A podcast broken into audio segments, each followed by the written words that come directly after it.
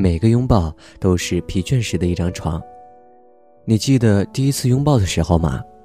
记得冬天的海里，你向着黑暗游去时候的决心吗？那不是游向大海，那是游向心里最黑暗的地方。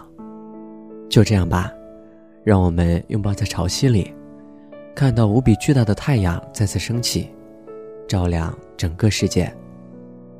我们都有过独自生活的日子，一个人吃饭，一个人睡觉。那些曾经和你很近的人，已经变成了另外的人。也许还有些羁绊，可这些有什么好感叹的呢？